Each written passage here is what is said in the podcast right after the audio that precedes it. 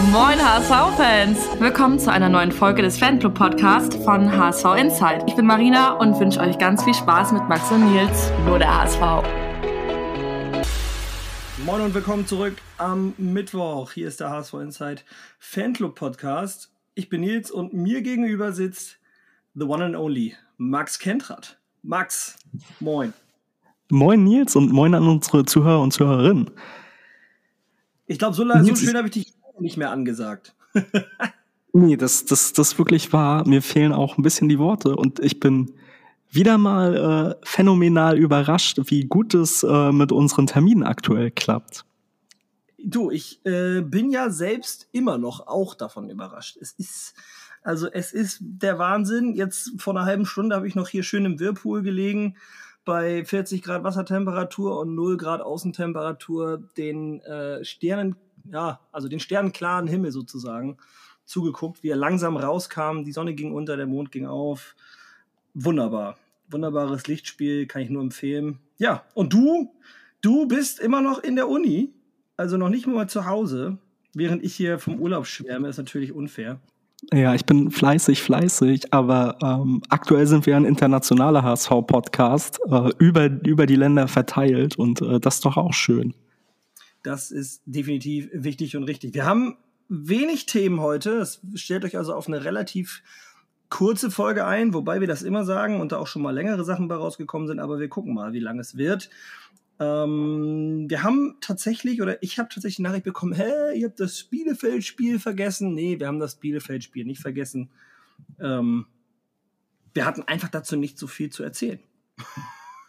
So, und, ja, es äh, passte ja auch. Du hast ja nicht dran teilgenommen. Du bist ja umgezogen an dem Wochenende und hast mir irgendwann in der Halbzeit geschrieben, dass meine Hilfe nach dem Spiel nicht mehr benötigt wird. Und äh, Weil ich ja, halt so eine Maschine bin, dass ich schon fertig war. Ja, und äh, es, es war ja dann auch äh, jetzt nicht das ereignisreichste Spiel. Wir waren nicht gut.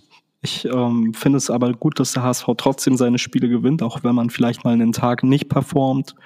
Und ja, ich glaube, da ist dann auch gefühlt so alles schon gesagt worden. Es war mein ja. 275. Spiel ähm, vom HSV, das ich live im Stadion gesehen habe, auswärts und heim zusammen. Und äh, ja, ansonsten habe ich da nicht, nicht viel zu berichten. Wir haben aber, ob der äh, wenigen Themen heute, trotzdem welche mitgebracht. Und äh, Max ist ja hier unser, unser Themenguru unser, äh, unser Themenmäuschen mehr oder weniger. Und äh, Max, mit was fangen wir heute an? Ja, ich würde sagen, ähm, da hat so ein bisschen die Aktualität Vorrang, beziehungsweise ähm, wir starten am Wochenanfang am Montag. Da wurde die Aufsichtsratssitzung nachgeholt, die ja eigentlich schon letzt, vorletzte Woche, vorvorletzte Woche Donnerstag hätte stattfinden sollen korrigiere mich da, aber die hätte schon laufen sollen. Ja. Ja, ich, ich bin mir beim Datum jetzt auch nicht mehr ganz sicher, wann genau, aber ja, die hätte schon abgehalten werden sollen und wurde dann verschoben, genau. Ja, und damit starten wir. Es war eigentlich ähm, nicht so viel, was man jetzt nicht erwartet hatte, außer Marcel Jansen der seines Amtes zurückgetreten ist, das dann doch schon überraschend war. Fand ich ja zumindest. Ja, der Druck war natürlich schon hoch. Ähm, also man muss dazu sagen, um es konkret auszudrücken, Marcel Janssen ist natürlich nur im Aufsichtsrat als Aufsichtsratsvorsitzender zurückgetreten, nicht als ähm, Vorsitzender des EV.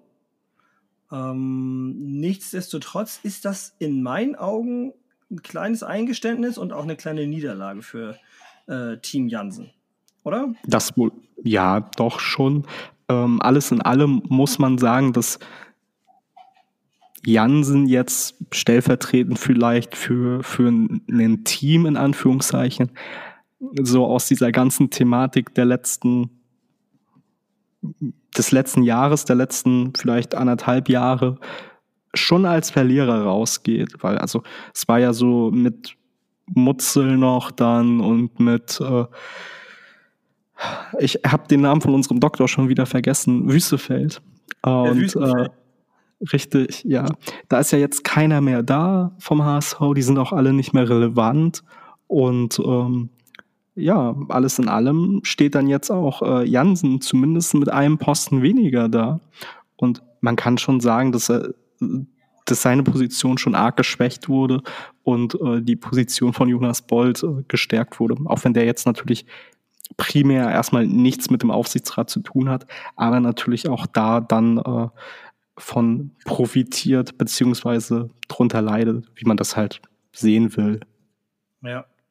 Und äh, wie siehst also wie siehst du es selbst? Also äh, ich, ich, ich, ich bin ja tatsächlich seit diese ganzen Causa mit Wüstefeld und überhaupt, ich finde, Marcel Janssen hat zuletzt einfach einen schwachen und auch durchaus nicht würdigen Präsidenten abgegeben. Wie ich jetzt gerade schon sagte, für mich ist das eher auch ein Eingeständnis, so, so, ich, so sehe ich es zumindest. Ähm, glaubst du, dass das auch so langsam dann den Abschied ankündigt für ihn aus dem EV? Das hätte jetzt zumindest Potenzial, dass man äh, da vielleicht in ein paar Jahren den Finger drauf legt und sagt so, hier, das war jetzt so die Wende. Aber das werden wir vermutlich erst. Dieses typische, dieses typische Nachgetrete hinterher, meinst du jetzt? Ja, so ungefähr. Also äh, man ist ja am Ende erst schlauer. Ähm, wobei ich Jansen jetzt nie als so starken Präsidenten irgendwie wahrgenommen habe. Ähm, ich fand, er hat immer irgendwie von seiner Fannähe gelebt und davon, dass er halt irgendwie auch in eine Zeit beim HSV reingekommen ist, wo du vermutlich auch irgendwie ein Kastenbier hättest äh, als Präsidenten gewählt, statt die Person, ja, gut, die da die Messlatte, ja, die Messlatte hing so tief wie die im Verteidigungsministerium. Also Boris also, Pistorius, äh, der, der ist da in, äh, in Sch äh, Schuhstapfen, wollte ich gerade sagen, in, na, wie heißen das, in Fußabdrücke getreten? Nee, Fußstapfen. Fußstapfen. Ja, Fußstapfen? Der ist da, also der, der, hat da, der hat sich auf einen Stuhl gesetzt, der vorher so leicht bekleidet war, dass man da eigentlich schon sehr, sehr viel falsch machen muss, um schlechter auszusehen als der Vorgänger. Und ähnlich ist das hier irgendwie auch mit Marcel Janssen, ja. Ja, ich glaube, da kamen viele, viele Dinge zusammen, zumal sich die HSV-Anhängerschaft ja dann ähm, auch in einer Zeit befunden hat, wo man sich einfach mal gewünscht hat, dass es Leute auch sind, die, die vielleicht irgendwie eine sportliche Vorerfahrung mit dem HSV haben, die jetzt nicht von außen irgendwie kommen, äh, die vielleicht mal das Trikot getragen haben und so. Und äh, da lief dann einfach sehr viel für Jansen, glaube ich, auch gut ich glaube, wenn man da irgendwann mal über die Amtszeit redet, dann ist so das Wort äh, unauffällig. Ja, also ich finde, Jansen hatte wenig Ausreißer nach oben, wenig Ausreißer nach unten. Eigentlich ist er häufig gar nicht aufgefallen. Und Was ich ja mein, beim HSV durchaus auch ein Qualitätsmerkmal sein kann, muss man äh, trotzdem sagen. Also ich weiß gar nicht, äh, ob das, also ja, müsste man tatsächlich mal gucken, was noch so passiert. Ich meine, da steht noch der Rechtsformwechsel mit der KGAA oder hin zur KGAA auf dem Plan. Also es gibt schon noch ein paar Sachen, äh, wo Marcel Janssen durchaus noch beteiligt wäre. Ja, und Müssen wir mal gucken, wie, die, wie das ausgeht. Deswegen, also wir beobachten das äh, weiterhin für euch, haben da ein Auge drauf. Ja, und Genau, also wir, wir werden es halt sehen. Ich würde jetzt Marcel Jansen auch nicht unbedingt verteufeln, aber wie gesagt, also ich kann mich irgendwie an wenig Positives, aber auch an wenig Negatives erinnern.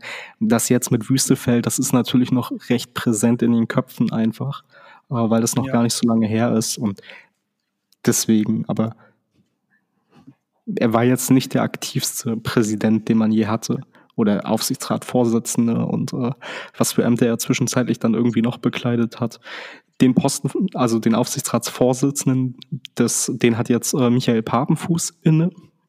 Und ansonsten, glaube ich, gibt es auch nicht viel zu sagen. Ich glaube auch. Also ich, das Einzige, was noch äh, Thema wird, ist der letzte Platz. Also der letzte Platz im Aufsichtsrat generell. Und der könnte jetzt ja anscheinend doch an äh, Lena Schrumm wieder gehen, die ja vorher ja, mehr oder weniger abrasiert wurde. Ähm, ich fände das gut. Henrik Könke ist übrigens jetzt auch Ex-Capo von Poptown, jetzt auch im Aufsichtsrat, was ich sehr begrüße. Ähm, das wird spannend, wie dieses Gremium sich dann zukünftig bei bestimmten Fragen verhält, denn ich habe es irgendwo in der Zeitung gelesen, oder ich habe, also ich habe so ein, ich habe nicht wirklich Zeitung gelesen, sondern ich habe äh, so, ein, so, ein, so einen Beitrag gesehen, ich glaube auf Facebook oder so, und da war halt ein Zeitungsbericht sozusagen verlinkt. Und da stand äh, was drin, was natürlich völlig richtig ist, dass der neue Aufsichtsrat sich nämlich dann um einen möglichen Aufstiegskader mit kümmern muss, beziehungsweise zumindest was das Absegnen angeht, äh, dann nachher die Finger mit dem Spiel hat. Und da wird es natürlich dann schon wieder wichtig. Da bin ich auch mal gespannt, inwieweit sich ähm, dann eventuell Lena Schrumm, wenn sie dann wieder dann da zugehören sollte und auch Henrik, ja, wie die sich da einbringen. Bin ich mal gespannt. Ja, wir werden es sehen. Also ich glaube beispielsweise bei Hendrik, es ist nie verkehrt in so einem Gremium, äh, wo man ganz viele Köpfe hat, auch in irgendeiner Art und Weise einen Fanvertreter zu haben. Ich glaube, es ist nicht gut, wenn da nur Fanvertreter sitzen oder nur überwiegend äh, Fanvertreter sitzen. Aber ja. das ist eben auch ein, eine Abteilung, sag ich mal, äh, in diesem Gesamtkonstrukt, was sich dann am Ende Verein schimpft. Oder Fairerweise muss man dann aber tatsächlich, also ich, ich gebe dir da völlig recht, aber bei Henrik muss man jetzt noch dazu sagen, der hat ähm, also ich weiß, was der beruflich macht und der ist, äh, also der hat schon auch einen beruflichen Background, äh, der jetzt naheliegen lässt eigentlich, dass der Junge auch was im Kopf hat. Also der ist jetzt nicht einfach nur Fanvertreter, weil er Fan ist oder weil er mal Capo war, sondern der hat auch durchaus beruflich eine Vita, die sich ganz gut lesen lässt. Äh, in angesehenem Unternehmen gearbeitet, einem großen Unternehmen, eine wichtige Position etc. Also ähm, das ist jetzt nicht einfach nur jemand, der da sitzt, weil er Fan ist, sondern ähm, nee, das, das wollte ich auch nicht sagen. Also das nee, ich wollte das nur für die, für die Zuhörer ergänzen, so, ne, dass er, dass der Junge halt auch was im Kopf hat. Der sitzt jetzt nicht nur da, weil man gesagt hat, okay, der war Capo und der erfüllt die Quote, sondern der hat auch was im Kopf. So. Ja, ja, definitiv. Und äh, deswegen, nee, ich wollte nur, nur unabhängig von seiner Personalie sagen, dass das immer gut ist, Leute auch in solchen Gremien zu haben, die eine gewisse Nähe zur Fanszene haben. So, Definitiv. Oder zu, zur Fankultur. So, ich, einige werden es ja noch sich dran erinnern, äh, an Jojo und seine ambitionierten Pläne rund um den HSV. Und äh, das finde ich, hat äh, danach sehr, sehr viele Jahre gefehlt, so eine Person im wichtigen Gremien ja. irgendwie zu haben. Ja, definitiv. So, und die, die Jojo kennen, der öffentlich ein bisschen präsenter vielleicht ist als Hendrik, ähm, die werden halt auch wissen, wie, wie gut er sich eben verkaufen kann, beziehungsweise was der Junge auch an Grips eben mit rumschleppt. Und ja. deswegen, das, das ist natürlich immer eine Wunschkombination, wenn, wenn jemand, äh, der so reden kann, die nötige Portion Grips hat und dann auch irgendwie eine gewisse Affinität, Nähe zur, zur Fanbasis sich dann in so Gremien durchsetzen kann. Aber gut, das, das war dann jetzt der Teil dazu. Ich würde jetzt praktisch nur als nächsten Themenschwung einmal einwerfen, äh, dass Jonas Meffert, Daniel Heuer Fernandes und Sebastian Schunlau äh, unabhängig voneinander äh, kurz vor Vertragsverlängerung stehen, beziehungsweise das eben das Ziel ist. Sie werden jetzt nicht nächste Woche die Verträge unterschreiben, aber sollen dann im Frühjahr bis zum hoffentlich dann bald irgendwann feststehenden Aufstieg das Arbeitspapier auch für die erste Liga dann unterschreiben. Mhm. Personalie Kittel, ja, da läuft alles auf einen Abgang hinaus im Sommer. Vertragsverlängerung wird wohl eher unwahrscheinlicher, nachdem es ja nach seinem geplatzten Wechsel erst hieß, dass äh, dann jetzt gegebenenfalls ja keine Vertragsverlängerung angestrebt ist, aber die durchaus denkbar ist, soll man wohl intern, so berichtet zumindest die Bild, nicht so ganz damit zufrieden sein, wie, wie Kittel darauf reagiert hat, auf seinen gescheiterten Wechsel. Ah, okay. Ja. Und die, also die Bildtitel, dass man wohl äh, bei Kittel bemerkt hat, dass er sich der Aufgabe HSV nicht mehr voll annimmt. Was auch immer das dann heißen mag. Aber. Ja, gut, da werden, werden wahrscheinlich jetzt einige Fans sagen, naja, das sieht man ihm auch an. Und äh, ich bin ja auch so jemand, der sagt, Mensch, Captain Lustlos ist wieder unterwegs. Äh, ja, müssen wir mal gucken, wie es weitergeht mit Sonny. Also ich ja, sehe Ja, das auch kritisch und glaube nicht, dass die Reise mit Sonny Kittel, egal ob Aufstieg oder nicht Aufstieg, ich glaube, die Zeit mit Sonny Kittel beim HSV, die ist jetzt endgültig vorbei. Ja, glaube ich auch. Also äh, wir haben uns da ja auch öfter mal in den Haaren, äh, in den wenig vorhandenen, die du noch hast. Und Hey. äh, ja, und äh, sind uns dann nicht ganz einig. Ich, ich mag Sonny, ich finde ihn als Spieler unfassbar gut und ja, wie ich habe es im letzten Podcast gesagt, so man muss kein Stefan Effenberg, Stefan Effenberg sein, um irgendwie ein guter Fußballer zu sein. Ähm, ich finde, er passt nicht ins System und ich würde ihm vielleicht einfach nochmal auf seine letzten Meter in der Karriere einen Ort wünschen, wo er vielleicht ein bisschen mehr geliebt wird als beim HSV. Oh Gott. Ja, und er, er kriegt ja, Ja. einfach auch wenig, wenig Spielzeit. Da sind ja andere Leute, die die Nase Ja, vorn haben. Mehr geliebt wird als beim HSV. Das klingt schon wieder so. Soll ich, soll ich eine Violine rausholen? Nö, das, das brauchst du nicht unbedingt. Aber hast du einen im Dänemark-Urlaub dabei? Nee, zufällig nicht. Habe ich, aus, hab ich aus Versehen zu Hause gelassen. Hm, beim Umzug vergessen. Ja, die ist aus Versehen runtergefallen, die ist kaputt gegangen. Ja, ähm, so das, deswegen, ja, du weißt ja selber, wie kritisch. Fußballerisch brauchen wir über den auch nicht reden, da bin ich ja ganz deiner Meinung, ne? Aber äh, die. Ja, wir haben das Thema ja nicht zum, zum ersten Mal. So, also Ja. du gehörst ja, du hast es ja gerade eben schon auch schön gesagt, du gehörst ja auch zu, Leu zu den Leuten, die äh, Kittel da sehr kritisch beäugen. Und ja, ich, ich glaube, dass das so der HSV und, und Sonny Kittel, das wird vermutlich jetzt auch auf die letzten Meter keine Liebesbeziehung mehr. Das Ja, ist also irgendwie- ich meine, er hatte auch gute Zeiten, ne? Und äh, ganz Ja. ehrlich, ich sehe es nur kritisch, weil ich halt mir denke, so, okay, pass auf, Junge, du wirst halt für irgendwas bezahlt. Ja, du kriegst ein Grundgehalt. Und äh, dann kannst du dich zumindest anstrengen. So, und wenn, wenn ich dann halt das Gefühl habe, der rennt wie der letzte lustlose Dulli über den Platz, äh, und das als einer, der wirklich kicken kann, also eigentlich uns wirklich helfen könnte, dann geht mir halt, da, da geht mir halt der Puls, weil ich mir denke so, ey, du wirst bezahlt. Ey, wir bezahlen dich. Du, keiner, keiner will dir Geld streichen, äh, und das würde ich auch nicht vorschlagen, ihm Geld zu streichen, weil er einen Fehlpass spielt. Das würde ich niemals machen. Aber wenn du dich nicht reinhängst und dir keine Mühe gibst, Alter, dann wäre aber bei mir sowas von, würde da der Baum brennen. Merkt Ja. man gar nicht, oder? Nö, nö, du wirkst immer ganz ruhig und ausgeglichen. Ich kenne Oh, kenn ja. keine anderen Seiten an dir. Und äh, ja, Ja, nee, ich habe das, schlechter Zeitpunkt für einen Podcast. nee das, deswegen, also ich glaube, ich weiß gar nicht, wo der Punkt ist, dass das irgendwie in die Brüche gegangen ist.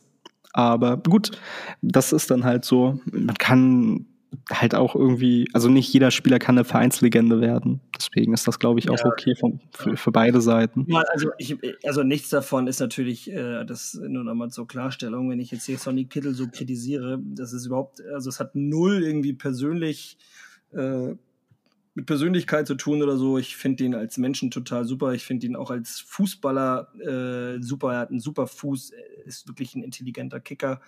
Der hat echt was auf dem Kasten, fußballerisch und ähm, ist auch sonst ein netter Typ. Nichtsdestotrotz finde ich ihn halt oft lustlos. So, scheiß drauf. Weiter geht's. Ja, jetzt hast du mir natürlich die super Überleitung versaut, aber das ist okay, Nils. Ich verzeihe so, dir. verdammt. Ach. Ja, weil nicht jeder Verein, also nicht jeder Spieler kann eine Vereinslegende werden. Aber wo wir gerade bei Vereinslegenden sind, Uwe Seeler ist in die Hall of Fame des Fußballs aufgenommen worden. Die steht irgendwo in Mexiko und äh, ist da jetzt der fünfte deutsche Fußballer, der siebte insgesamt, weil mit Birgit Prinz und Silvia Neid finden sich dort auch zwei deutsche Frauen wieder. Und äh, ja, man merkt es an den Zahlen. Das ist eine Ehre, die, die nur ganz, ganz wenigen und äh, nur den ganz Großen. Ähm, zuteil wird. Also, das ist ja auch spannend. Ja, also Franz Beckenbauer ist da noch mit drin, Gerd Müller ist da noch mit drin. Also ich glaube, Lothar, Maradona Matt auch, oder? ja, Lothar Matthäus ist da, glaube ich, noch mit drin. Also wobei ja, gut, ich wenn, bei das erst dem, wenn da erst sieben dran stehen, also er wäre der fünfte Deutsche, sieben stehen dran, die beiden Frauen, Lothar Matthäus, äh, Uwe Seeler, dann wahrscheinlich Gerd Müller. genau, also Gerd, Gerd und Müller, dann, äh, Franz Beckenbauer. Madonna. Dann wäre die, dann wäre die Wand ja schon voll. Ja, der, also Maradona ist ja kein Deutscher. Nee, aber dann, also nee, aber mit denen war, also mit Madonna und Pelé wäre ja die Wand dann voll. Ja, das ist, das ist Da richtig. hängen ja erst sieben Leute dran. nee, sieben Deutsche. Sieben, so. sieben Deutsche. Ah, okay. Ich dachte, es sind sieben. Äh, Und davon sind fünf. Deutsche? Fünf Deutsche. Genau, ah, okay. Ja, das Nee, wäre nee, nee, wär nee, Ich, äh, ich kann gerne mal recherchieren, äh, wie viele. Ja. Also es gibt noch so eine Hall of Fame des deutschen Fußball, die ist im äh, Fußballmuseum in Dortmund. Wie viele da sind, weiß ich nicht, aber da ist auch Uwe Seeler mit drin. Ähm, warte mal ganz kurz, ich recherchiere mal. Ähm, also die, die Deutschen äh, sind äh, Franz Beckenbauer, Karl-Heinz Rummenigge, Gerd Müller, Lothar Matthäus, Birgit Prinz und äh, Silvia Neid, die jetzt äh, vor Uwe Seeler äh, aufgenommen worden sind. Steht ja auch irgendwas wie viele, aber nee, das äh, kann ich jetzt hier nicht, aber die steht in Pachuca in Mexiko, die äh, Hall of Fame des internationalen Fußballs. Okay. Auf jeden Fall wurde uns Uwe da postmortem aufgenommen und äh, das finden wir natürlich sehr schön und begrüßen das auf jeden Fall und äh, hoffen, dass er sich vielleicht von oben ein wenig darüber freut. Ja, das äh, ist Dann- doch schön gesagt. Äh, ich habe jetzt keine Überleitung zum nächsten Thema, aber du hast bestimmt eine. Du bist ja, hast ja, hast ja immer super Überleitung. Ja, wir, wir geben uns ja gegenseitig die Klinke in, der- in die Hand. Ähm, und da, die passt auch, Klinke in die Hand geben. Äh, was man sich bei der WADA nämlich nicht in die Hand gibt, sind die Dopingproben von äh, Mario Vuskovic. Oh, wow. Ja. Alter, Der hat eine Eins verdient, die Überleitung. Alter. Das ist aber wild. Ja, die fiel mir gerade spontan ein. Aber stark. Gerne, ge- also danke, danke und äh, gerne, gerne. Ja, weil, boah, das sorgt nicht nur beim DFB für Kopfschütteln, was da aktuell passiert, sondern auch bei Nils und bei mir, weil der vom DFB initialisierte Gutachter äh, weigert sich ja, eine weitere Analyse der Probe zu nehmen bei Mario. Ja, und äh, findet den Befund der, des Labors in Kreischer für richtig. Soweit waren wir ja schon. Jetzt hat er wohl dem DFB laut Mobo-Informationen 15-seitigen Bericht äh, zukommen lassen, dass der DFB doch einen komplett unabhängigen Gutachter für diese Causa einstellen soll, der nicht zur NADA oder WADA gehört und äh, Dr. Naut oder Nord äh, selber eigentlich nie Gutachter im Fall Vuskovic sein wollte. Was irgendwie auch richtig wild ist, aber irgendwie auch toll zu diesem Fall passt. Wie gesagt, also ich würde mir sofort für Geld die Filmrechte sichern, aber so viel Geld haben wir vermutlich beide zusammen nicht mal, Nils. Ich würde mir sofort auch für das Geld einen Becher mit äh, Urin von Mario Vuskovic in meinen privaten Kühlschrank stellen. Aber äh, gut. Ja, die Vuskovic-Seite ist auf jeden Fall jetzt, äh, die, die sieht den Ball auf jeden Fall jetzt in ihrem Spielfeld, äh, weil man sich natürlich erhofft, dass durch die Weigerung der NADA das so ein bisschen zugunsten eben ihres Mandanten kippt. Da mal gucken, ob der DFB da mitspielt. Beweise, äh, oder nicht, keine eindeutigen Beweise für die Schuld von Mario Vuskovic und daher natürlich hofft, dass man dadurch vielleicht freigesprochen wird. Ich weiß noch nicht, ob ich das wirklich glaube. Das Ding ist halt nur die Frage, äh, wie weit will man das treiben beim DFB, ne? Weil wenn es als nächstes zum KAS geht, also zum Internationalen Sportsgerichtshof, ähm, dann nehmen DFB, nehmen nicht nur WADA und NADA Schaden, was der, was der Fall wäre, wenn der DFB jetzt nämlich auf einmal sagen würde, komm, wir sprechen ihn frei aus Mangel an Beweisen. Dann äh, nehmen NADA und WADA hauptsächlich Schaden. Der DFB wäre meiner Meinung nach mehr oder weniger fein raus, weil sie alles richtig gemacht haben, dadurch, dass sie gesagt haben, okay, wir können das jetzt nicht zweifelsfrei beweisen, deswegen lassen wir es. Ist übrigens ja auch eine Methode, die umstritten ist, die Methode, mit der der Urin von Vuskovic da analysiert wurde. Der Großteil in diesem Bereich setzt wohl auf Massenspektrometer, also das ist dann einfach messen, den Wert messen, einen festgelegten Grenzwert haben und dann einfach sagen, okay, ist die Zahl über 100 oder unter 100, wenn 100 der Grenzwert wäre, über 100 positiv, unter 100 negativ. So. Und ähm, bei, dem, bei der anderen Methode, die in Kreischer benutzt wurde und bei der Probe von Mario Vuskovic, handelt es sich um eine, wo man mehr oder weniger, könnt ihr euch vorstellen, man guckt durch ein Mikroskop und äh, beurteilt dann, ist das positiv oder negativ. Also mit dem bloßen Auge und dann, ja, ist es oder ist es nicht. Und hm, hm. das ist also mehr oder weniger ein, ähm, ja, auch, hat schon auch was mit Institution zu tun, meiner Meinung nach. Und äh, ich finde so oder so, so eine Testmethode schon an und für sich skurril, dass sowas überhaupt genutzt wird, weil da kann ja jeder kommen und sagen, oh, ist das, ist das, ist das da Nebel? Oder ist, nee. Das wäre ja wie, als wenn Max jetzt mit seinem Auto zu mir fahren würde. Der wird geblitzt auf dem Weg und die Polizei guckt sich das Blitzerfoto an und beurteilt dann, hm, war da jetzt fünf drüber? Oder waren es sieben? Oder waren es nur zwei? Also es ist einfach schwer zu beurteilen. Und ich glaube, wenn das zum Kass geht, dann nehmen WADA, NADA und auch DFB Schaden. Denn der DFB hätte das Ganze vorher schon unterbinden können. Ich glaube eigentlich nicht, dass es das Interesse vom DFB ist.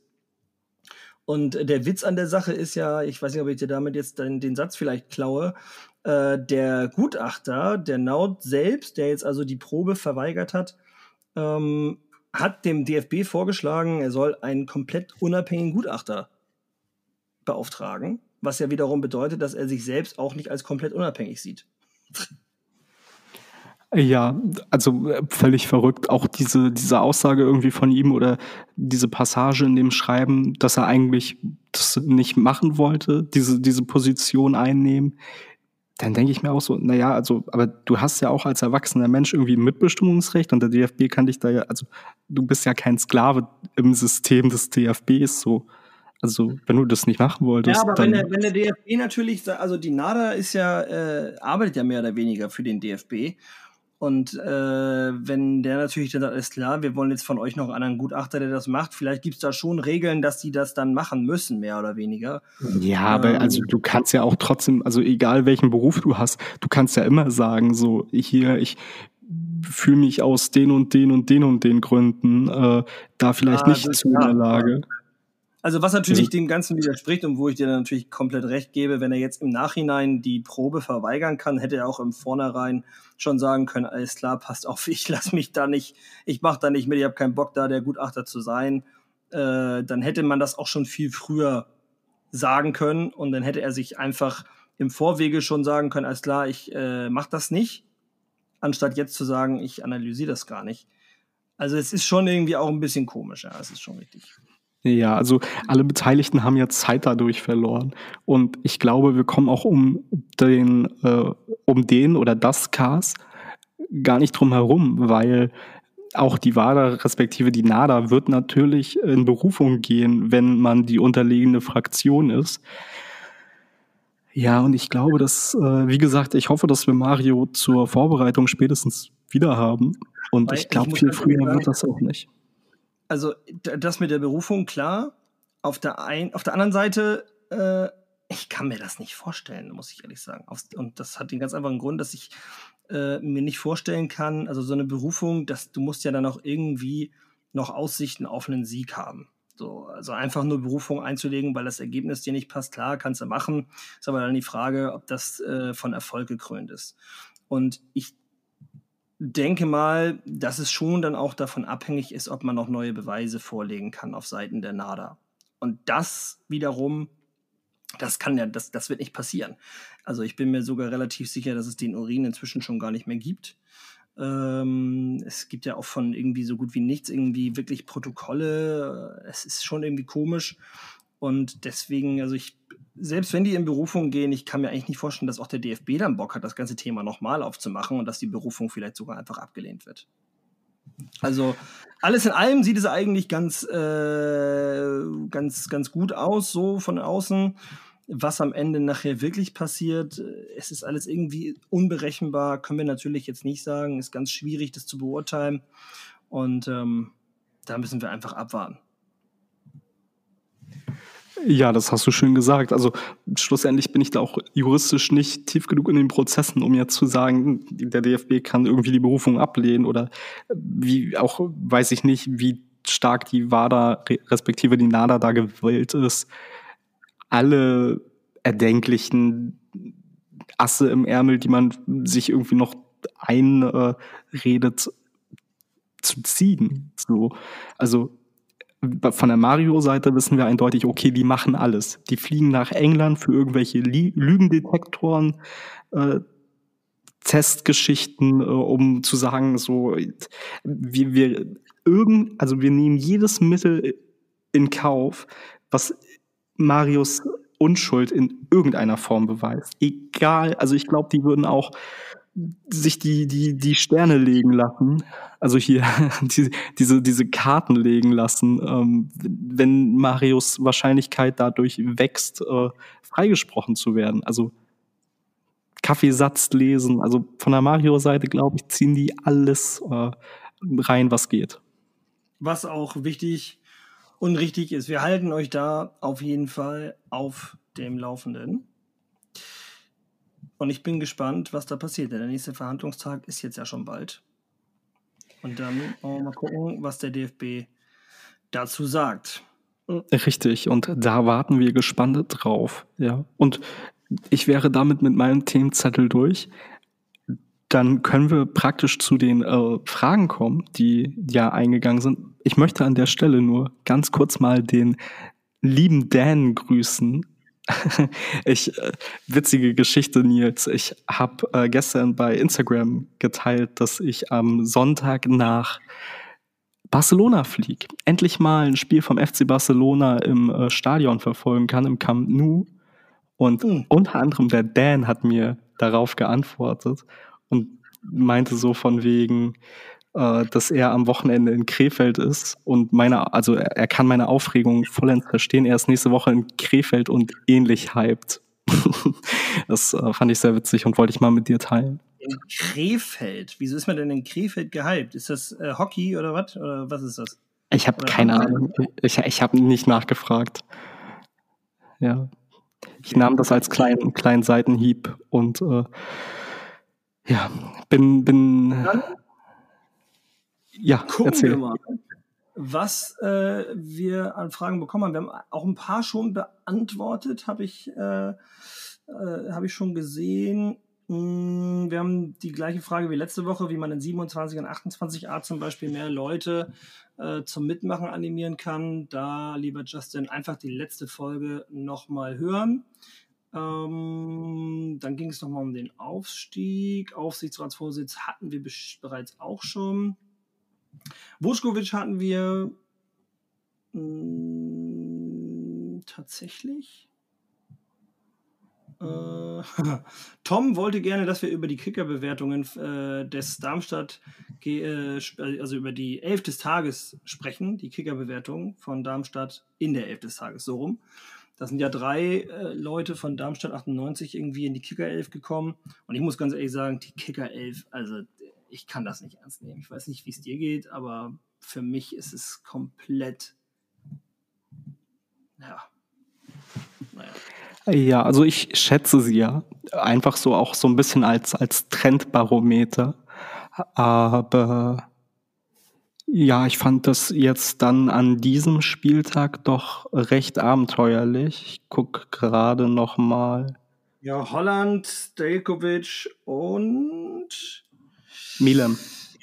Milan, ja, genau. Naja, gut. Drei Darmstädter. Ähm, dazu der Ex-HSV Ito. Und äh, ja, ja, weiß ich nicht. So, also ja, es, die Spiele an sich, finde ich, sind jetzt keine schlechte Entscheidung, so rein grundsätzlich, aber ob sie das jetzt wirklich für diesen Spieltag auch, hm, Weiß ich nicht. Aber okay, der Kicker hat so entschieden. Ja, soll die mal, soll die mal machen. Äh, kurze Meinung zu Königsdörfer bisher. Ich finde, äh, er hat sich gut eingefügt. Ähm, hat zwar immer mal wieder Ups and Downs, aber im Großen und Ganzen war er ja mein Wunschtransfer und ich bin äh, eigentlich, also ich bin zufrieden. Ich bin jetzt nicht ich finde, er hat sich jetzt nicht total krass entwickelt. Er ist nicht irgendwie jetzt großartig explodiert, so dieses Jahr, so wie Ludovic Reis zum Beispiel. Aber äh, im Groben und Ganzen bin ich, also ich bin mit Königsdörfer eigentlich zufrieden. Ja, finde ich auch. Also der Junge hat es ja auch nicht ganz einfach. So, der ist irgendwie als Stürmer gekommen, hat Glatzel vorne, ähm, hat jetzt mit Nemeth auch einen extrem starken zweiten Mann bekommen. Dazu kann er auf den Flügel spielen. Da haben wir einen Dompe, da haben wir einen Jatta. So, er hat viel davon profitieren können, dass Jatta gerade in der Hinrunde nicht fit war, mit seinen Verletzungen zu tun hatte und da ein bisschen Spielzeit bekommen hat. Tim Walter hat dann so zum Jahreswechsel hin oder nach dem äh, Jahreswechsel ihn am Anfang der Rückrunde versucht, so ein bisschen als Achter irgendwie spielen zu lassen. Da konnte er sich jetzt nicht so richtig zeigen, ist in meinen Augen auch nicht so seine Position. Zwischenzeitlich hat er dann irgendwie noch mal als Rechtsverteidiger gespielt und mh, mm, ich habe so das Gefühl, dass Tim Walter ihn unbedingt gerne spielen lassen möchte, aber für ihn in diesem System irgendwie gerade halt kein Platz ist, weil als Stürmer ist halt irgendwie Glatze unangefochten eine Nummer eins ja, auf den Flügeln Jatta und Dompe lässt du jetzt in der Regel auch nicht draußen, wenn sich halt keiner verspätet so. Und ansonsten hast du halt das Luxusproblem, dass du dann halt immer noch einen Ramsey hast, den du dann reinwerfen kannst, der seine Sache ja alles andere als schlecht macht. Aber er kann halt gerade nicht so auf seiner Key-Position spielen, weil wir da eben noch ein bisschen besser besetzt sind. Also ist halt auch irgendwie ein Luxusproblem, Königsdorfer auf der Bank haben zu müssen, in Anführungszeichen. Ja. Und dann die letzte offene Frage, denn die, also das Update zum Thema Mario Vuskovic, das hatten wir jetzt schon. Äh, die letzte ist, ist mir gerade hier zugegangen. Warte mal, jetzt muss ich mal eben schnell gucken. Die war hier irgendwo relativ weit unten. Äh, hier, wie viele HSV-Trikots habt ihr und welche Spieler habt ihr hinten drauf? Finde ich eine spannende Frage. Ich weiß es gar nicht, wie viele ich habe. Ich habe aber eigentlich nie jemanden hinten drauf. Ähm, die letzten, die ich hinten drauf hatte, der erste war damals Raphael van der Vaart. Und danach hatte ich ganz, ganz lange gar nichts. Und dann hatte ich äh, Pierre-Michel Lasogga aufgrund der Relegation gegen Fürth, habe ich mir danach dann PML drauf machen lassen. Und das war es auch schon. Okay, von deinen nicht beflockten Trikots auch, also inklusive oder auch mit beflockten, also mit unbeflockten Trikots? Wie was? Also ich, ich, ich weiß nicht. Also wie, wie viele, viele Trikots du insgesamt hast, war ja auch die Frage. Keine Ahnung. Keine, also insgesamt keine Ahnung, wie viele Trikots ich habe. Ich habe wirklich echt viele. Ich glaube, ich habe mir eigentlich jedes Jahr beide gekauft, mehr oder weniger. Mhm. Ähm, ein paar davon sind sogar in Kisten inzwischen verstaut von den älteren.